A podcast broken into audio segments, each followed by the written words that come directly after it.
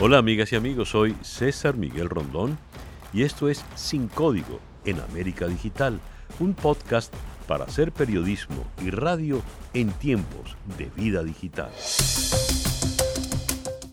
Para el día de hoy, lecturas para el encierro en tiempos de coronavirus. El papel de la lectura como salvavidas, como refugio, nunca fue tan vital como ahora. En nuestro episodio de hoy, hemos reunido a cuatro lectores, escritores y editores de libros. Leonardo Padrón, Karina Sainz Borgo, Sergio Dagbar y Mónica Montañez.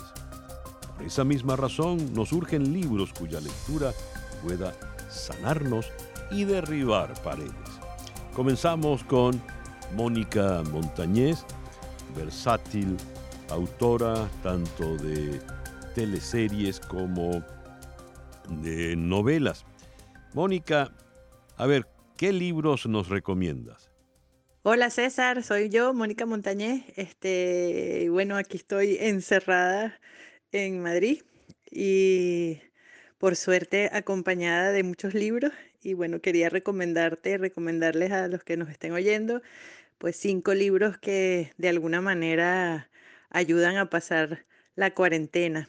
Eh, el primero se llama Teoría de la Gravedad de Leila Guerriero, que me fascina y es un libro, porque los libros te pueden servir tanto para evadir la realidad como para tratar de entenderla. Y el caso de Leila Guerriero es el segundo, o sea, es un poco un libro que reúne eh, columnas escritas por esta periodista y escritora, en su caso es lo mismo, y es maravilloso para plantearte cosas sobre ti mismo y sobre lo que está pasando. El otro es Tú no eres como otras madres de Angélica Schroepdorf, no lo sé pronunciar, perdón, y es una novela para mi gusto, extraordinaria, eh, escrita en primera persona, un poco jugando con la autoficción que está muy de moda hoy en día, y cuenta la vida de su madre, de la madre de, Angélica, pues de, ella habla sobre su madre en primera persona y nos narra a través de esa historia, pues la historia de otro momento en el que la humanidad se vio envuelta en una tragedia como fue la Segunda Guerra Mundial, pero está escrito para mí de manera magistral, de alguna manera te saca de lo que te está pasando, pero al mismo tiempo te hace pensar en eso. El tercero es de Juan José Millás, La vida a ratos, que es un libro delicioso también en autoficción, escrito en primera persona por él mismo, este narrado, quiero decir, en primera persona por él mismo y y tiene un sentido del humor extraordinario y nos sirve porque es, una, es, una, es un libro gordo, maravilloso, divertido, conmovedor, reflexivo y ocurre en, en, espacios muy pequeños, muchas veces en su propia casa, o sea que también ayuda en ese aspecto.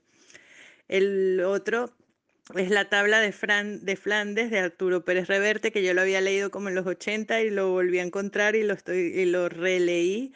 Le, eh, fue otra experiencia, me, me, ayudó a ver cuánto ha pasado en mi vida, pero al mismo tiempo es una novela, eh, de alguna manera es, un, es, es, un, es novela negra, pues hay que descubrir a un criminal y eso siempre es divino para que te atrape y te saque de lo que te está pasando y te haga pensar cosas.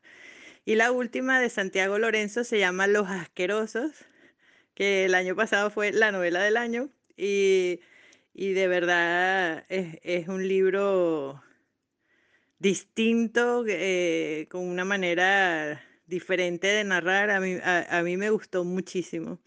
Y bueno, eso siempre se agradece. Y digamos que bueno, con el tiempo apremia. Esas serían mis cinco recomendaciones. Besos. Magníficas las recomendaciones de Mónica. Algunas no las conozco, pero voy a buscar Los Asquerosos de Santiago Lorenzo. Y la tabla de Flandes la leí también hace ya tanto tiempo, ¿no? Que quizás sea bueno volver sobre ella. Siempre es bueno volver sobre Pérez Reverte. Bien, entendiendo su rol en estos tiempos de encierro, las librerías ofrecen servicio de delivery de libros a través de las redes sociales. Los autores y las autoras dictan sus cursos y talleres en las plataformas virtuales y además aprovechan los nuevos formatos audiovisuales para presentar sus libros en esta encerrona.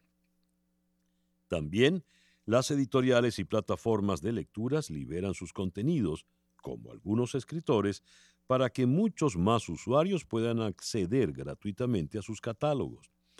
La española Rosa Montero colgó La vida desnuda en las redes para su lectura gratuita y también abrió un espacio para comunicarse directamente con los lectores vía web miércoles y sábado de las 19 a las 19.30 horas, también a través de su cuenta en Facebook. En España ha habido mucha movida para facilitar el disfrute de los libros. E-Biblio el servicio gratuito de préstamo de libros electrónicos, audiolibros y publicaciones periódicas a través de Internet que ofrecen las bibliotecas públicas españolas está accesible 24 horas al día. Permite la lectura vía móviles, tablets, ordenadores o libros digitales. Para decirlo más en nuestros términos, vía celulares, tabletas, computadoras libros digitales.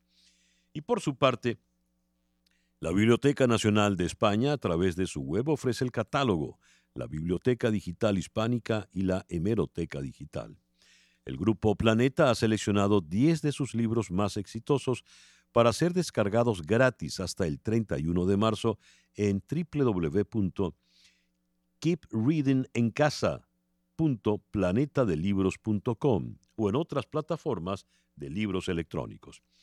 Con el hashtag Apoya tu librería, la editorial Penguin Random House ha organizado un club de lectura semanal promovido por un librero invitado que cada lunes propone a los seguidores un título para leer durante la semana y los viernes invita al autor del libro a conversar con sus lectores. Roca Editorial, por su parte, ha puesto 14 libros gratuitos en las principales plataformas de libros electrónicos. Aguilar hace accesible a sus seguidores poemas, letras y canciones a través de Instagram Live. Y por si fuera poco, poesía. Cada tarde, a las 19 horas de Madrid y hasta el próximo 5 de abril, autores de la colección Verso y Cuento de la editorial Aguilar vía Instagram Live comparten cuentos y poesía con sus seguidores. El poeta Ben Clark Premio Internacional de Poesía Fundación Low 2017, empezó hace días en Twitter los coronaversos, donde la gente puede difundir sus poemas preferidos en una cadena infinita en el timeline del pajarito azul.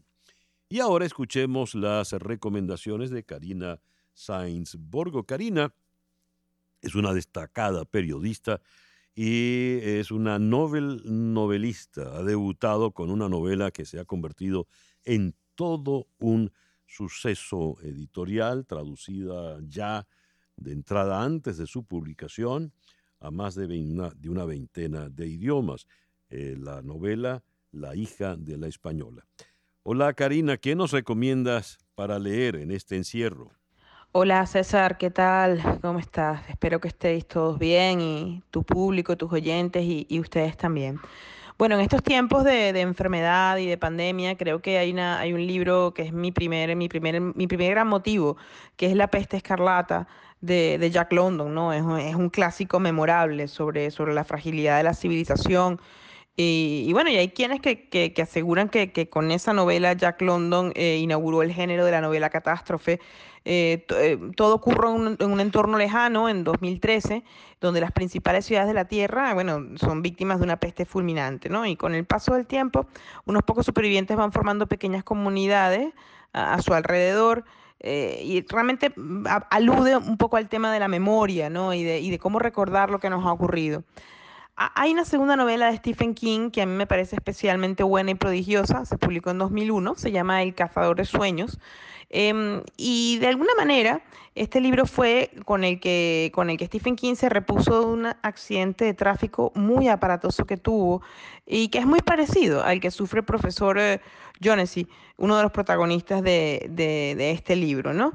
Hay un tercer libro que, me parece que es ilustrativo eh, para aquellas personas que se sientan merced de la enfermedad o que a lo mejor estén luchando con la idea de estar enfermo, que es un ensayo que escribió Virginia Woolf que se llama Estar enfermo. Eh, en inglés es, es On Being Ill. Em, que ella habla ¿no? un poco de, la enfermedad como tema primordial, ¿no? como, como, y justamente alguien como Virginia Woolf, ¿no? a la que le persiguió la enfermedad todo el tiempo, ¿no? ella habla de los colapsos, los desmayos, en fin, todas sus inestabilidades, ¿no? tanto suyas como, como de su hermana Estela. ¿No? Em, y ella lo escribió tras el fallecimiento de su padre eh, y, se, y se recluyó a, escribirlo, ¿no? Y, creo que, puede ser un libro luminoso en ese sentido y, creo que tiene, que tiene mucho que decirnos. Em, dentro de toda esta faceta de la pandemia también está esta idea de los que resisten, ¿no? Los médicos, los enfermeros, eh, al menos en España está siendo así. Y yo creo que, ahí convendría un ensayo que se llama La medida de los héroes de Andrea Marcolongo, que es una escritora eh, italiana muy joven que se ha dedicado a revisitar y a, tanto el latín como, como la cultura clásica, y es una aproximación a la mitología clásica desde un punto de vista divulgativo y en el que creo que para todo el tiempo de confinamiento que se puede tener, eh, abre una puerta maravillosa. Y una quinta recomendación que es la mía, es la mía, la que yo he leído durante, durante ya los 11 días de estado de alarma que tenemos en Madrid, que es la enciclopedia, uh, bueno, la enciclopedia, Diderot, D'Alembert, Voltaire, Rousseau, eh, quizás he, encontrado una nueva luz sobre las palabras, ¿no? Cuando uno lee quizás a, no sé, a D'Alembert, eh, resumir el optimismo de su punto de vista tan escéptico, o, o lees a Rousseau hablando de la música y de la armonía. Creo que son pequeñas pastillas de, de conocimiento y de razón que no nos vienen nada mal en estos días. Bueno, espero que, que esta pequeñísima aproximación a una biblioteca de la pandemia eh, les sea útil tanto a ti como, como a tus oyentes. Un abrazo muy grande y muy fuerte.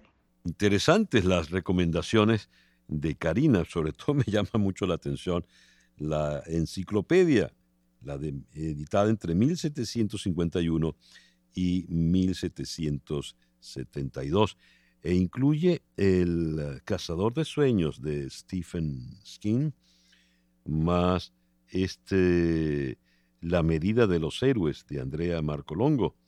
Voy a buscar esa última. Veamos qué ocurre con las iniciativas para lectores encerrados en América Latina. En Argentina, cadenas de librerías, editoriales y plataformas de lectura ofrecen sin costo alguno la totalidad o parte de sus catálogos al público. Entre ellas destacan Anagrama, Norma, Editorial AZ, la app Leamos, UNSAM Edita y la Comisión Nacional de Bibliotecas Públicas de Argentina también ha facilitado de forma gratuita el contacto con los libros en cualquier formato. La Universidad Nacional Autónoma de México, por su parte, que cuenta con un amplio repositorio de libros a los que se accede en línea a través de la página www.librosoa.unam.mx. Escuchemos ahora las recomendaciones de un destacado editor de libros eh, venezolano. Es además un destacadísimo eh, periodista y brillante columnista, el amigo Sergio Dabar. Hola Sergio, ¿qué nos recomiendas?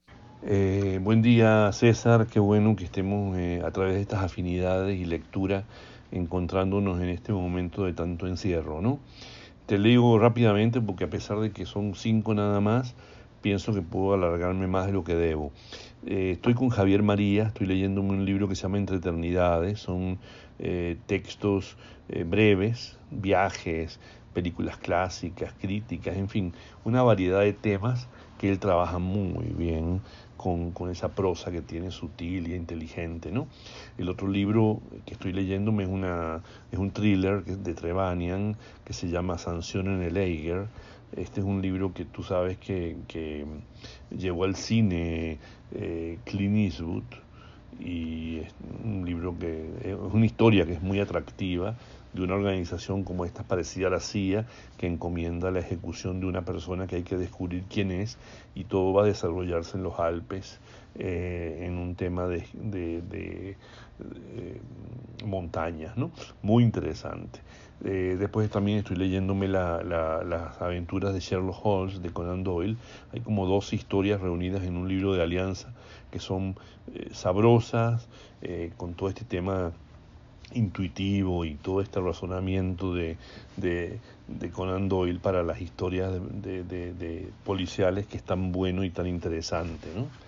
El otro es que he vuelto estos días a Raymond Chandler, me estoy leyendo de nuevo El Largo Adiós, una edición de bolsillo que tengo, porque es un libro que siempre me ha gustado mucho, esta, esta, eh, este, este, trabajo que hace que Marlowe se sienta que quiere ayudar a alguien que considera que es como un personaje medio desvalido y que al final ese personaje lo termina decepcionando.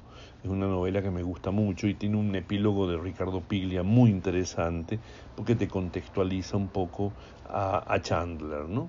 Y por último, la antítesis o el, otro lado de Chandler que es Dashiell Hammett, que tengo una colección también de cuentos, solo te ahorcan una vez, se llama, la publicó Planeta, en Seis Barral, y es un libro que también a mí esa es una prosa que me, por, por antítesis eh, de Chandler y Hammett, eh, Hammett siempre me termina resultando filoso en el hueso, implacable y me, me, me atrae mucho. En fin, literatura para, para distraerme en medio de esta situación tan incierta y difícil que estamos viviendo. Espero que esto sirva. Un gran abrazo. Bueno, eh, magnífico quien nos recomiende desde Javier Marías hasta Sir Arthur Conan Doyle, porque siempre es bueno volver sobre las historias del gran Sherlock Holmes. Y nos da dos recomendaciones extraordinarias de la novela negra. El clásico The Long Goodbye, El Largo Adiós, de Raymond Chandler, para que volvamos con el buen amigo Philip Marlowe, y esta colección de relatos de Dashiell Hammett, cuyo título ya es por demás elocuente, Solo te ahorcan una vez. Y si todavía se queda usted con ganas de leer más, Amazon, la plataforma de comercio electrónico, cuenta con un apartado de libros electrónicos Kindle gratuitos que cualquier usuario podrá incluir en su dispositivo Kindle de forma fácil y en apenas un paso.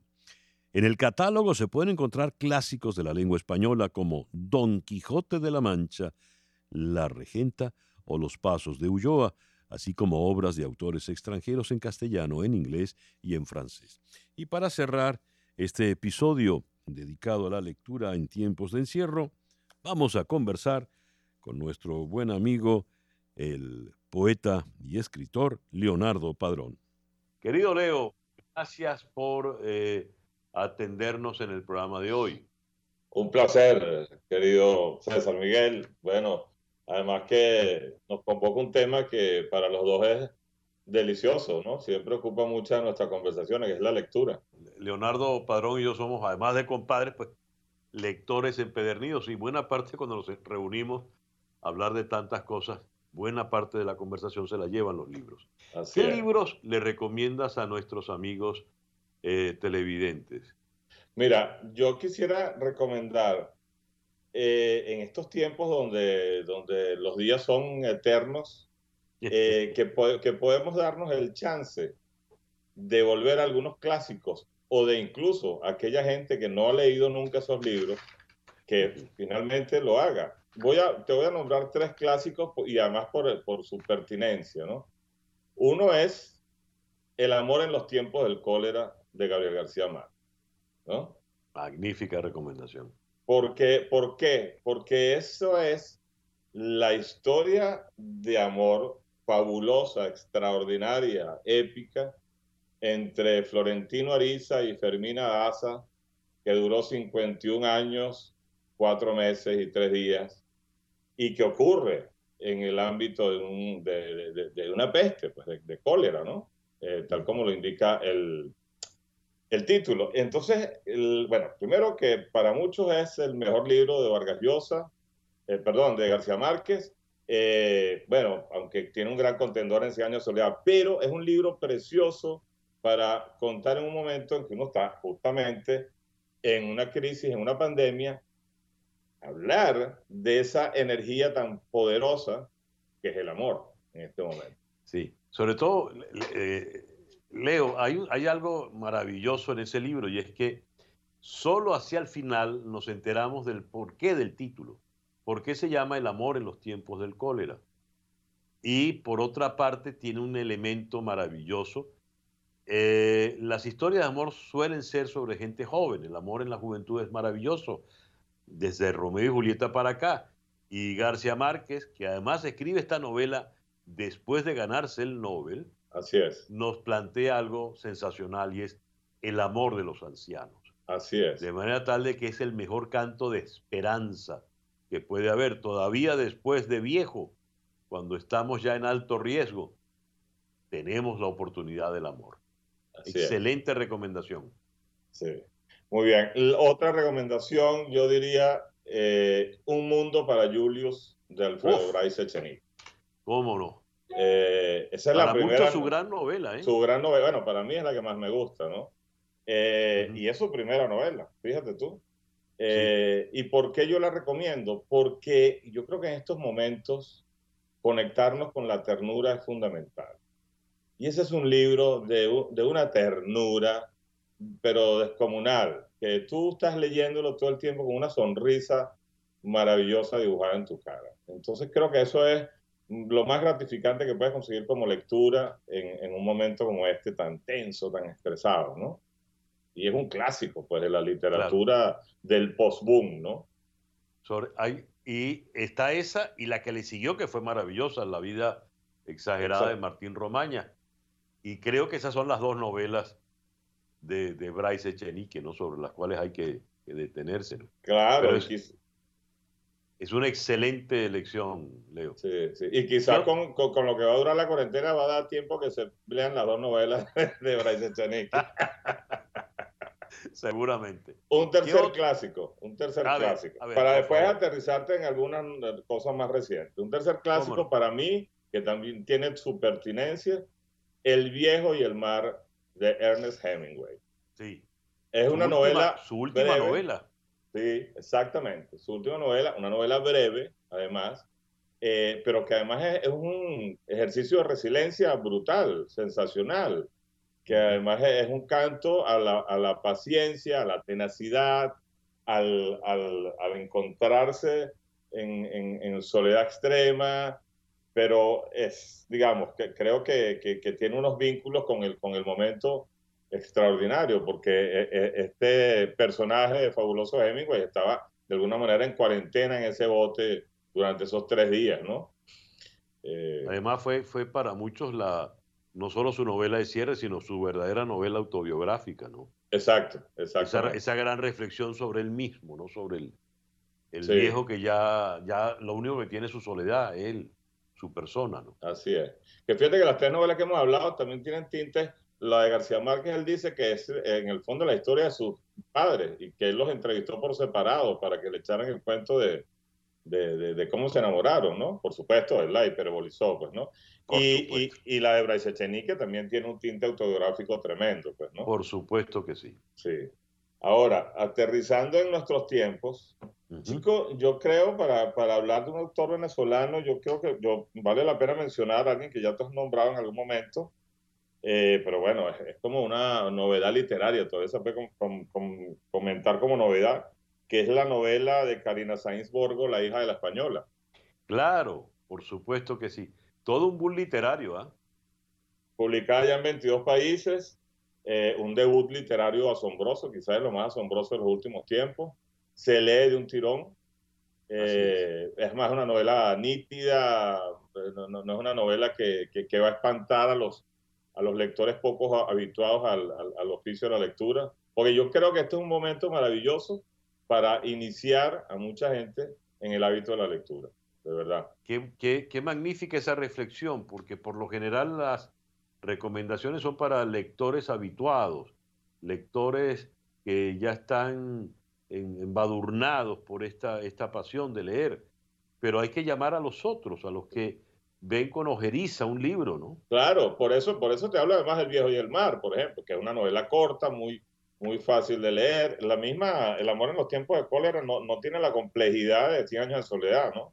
A mí me parece la mejor manera de, disfrutar el, talento de García Márquez por allí. Absolutamente, sí. Eh, oye, y hablando de, escritores colombianos, a mí hay un escritor que me fascina, de San Miguel, que se llama Evelio Rosero. ¿Cómo no? Claro. Que es una maravilla. Él publicó, eh, esto, es una, colección de sus cuentos, se llama Cuentos Completos, ¿no? Publicado en, en Tusquet. Él tiene una novela que se llama Los Ejércitos, que es sensacional una novela corta.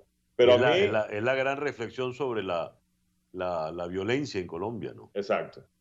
Pero creo que tiene una prosa de un lirismo, de verdad que después de García Márquez yo, yo no he conseguido algo así en, en el hermano país de Colombia, tan, con tanta contundencia como Evelio Rosero. Y mire que allá hay buenos novelistas, ¿no? ¿Cómo no? Claro que sí. Sí. Este, mira, otro, un libro que está causando furor en la crítica, este es un libro ya un poquito más... A, para, más, para iniciados, pero cualquier persona lo va a disfrutar porque esta es una escritora que suele ser compleja en su narrativa, pero este es un libro bastante también transparente, que se llama Desierto Sonoro de Valeria Luiselli, ¿no? Es una escritora mexicana muy joven, radicada en, en, en, Nueva York, que este libro es su, una suerte de road movie eh, que tiene mucho de autobiográfico porque ella está haciendo una investigación sobre el tema de la inmigración de los centroamericanos que se desplazan hacia México y después a Estados Unidos, y la hace por, carretera junto con su marido, que es un autor también reconocido, que es Álvaro Enrique. No me digas. Sí, y entonces en el fondo es la, la novela de, la, de cómo se destruyó el matrimonio. ah, caray. Sí, pero, oh, está muy bien escrita, está muy, bueno, ahí, ahí sí me pillaste porque esa no la conocía, pero la voy a buscar de inmediato. Y ya que lo mencionas, él es el autor de varias novelas sensacionales, pero la última que ha publicado es del otro mundo, de, de lo mejor que he leído en, un, en unos cuantos años. Ahora me rindo y eso es todo. Exacto, exacto. Eh, ambos son grandes escritores. Eh, Mira, a ver, y bueno, no sé, porque a mí, yo, perdóname, pero yo tengo que hacerle también un poquito de propaganda a mi oficio. a, mi, a mi oficio, a mi, a mi escritura fundamental, que es la poesía, porque yo creo que, que también son tiempos para la poesía, porque estos tiempos detenidos... Siempre, siempre eh, son, tiempos para la poesía. Son, claro, son tiempos de introspección, de mirar bien el mundo, de mirar bien el, el, el transcurso del, del, del planeta, su latido esencial. Este, esta autora, que está muy de moda eh, en la gente que consume series de televisión, porque es la, la escritora de, Hans, de The Handmaid's Tale, el cuento, los cuentos de la criada, ah, Margaret Atwood. Por supuesto. Ella es una gran poeta, César Miguel, pero sensacional. Y muy poca gente lo sabe. Y yo conseguí en México este libro, que se puede conseguir por Amazon, que se llama La Puerta eh, oye, mira, además también una poesía muy accesible, muy nítida, eh, encantatoria, eh, fundacional, es, sensacional. bueno, Leo, este, ¿qué decirte? Son maravillosas recomendaciones y por lo que van comentando, ahora es para cuando, así que ahí hay mucha lectura maravillosa por delante. Te agradezco inmensamente que nos hayas compartido estos gustos en el programa de hoy. un placer para mí. Siempre hablar de libros es un placer. Un abrazo, querido. Así es. El poeta Leonardo Padrón y sus recomendaciones para esta cuarentena. Y bien, así hemos llegado al final de nuestro podcast por el día de hoy. Esto es Sin Código en América Digital, un podcast para hacer periodismo y radio en tiempos de vida digital.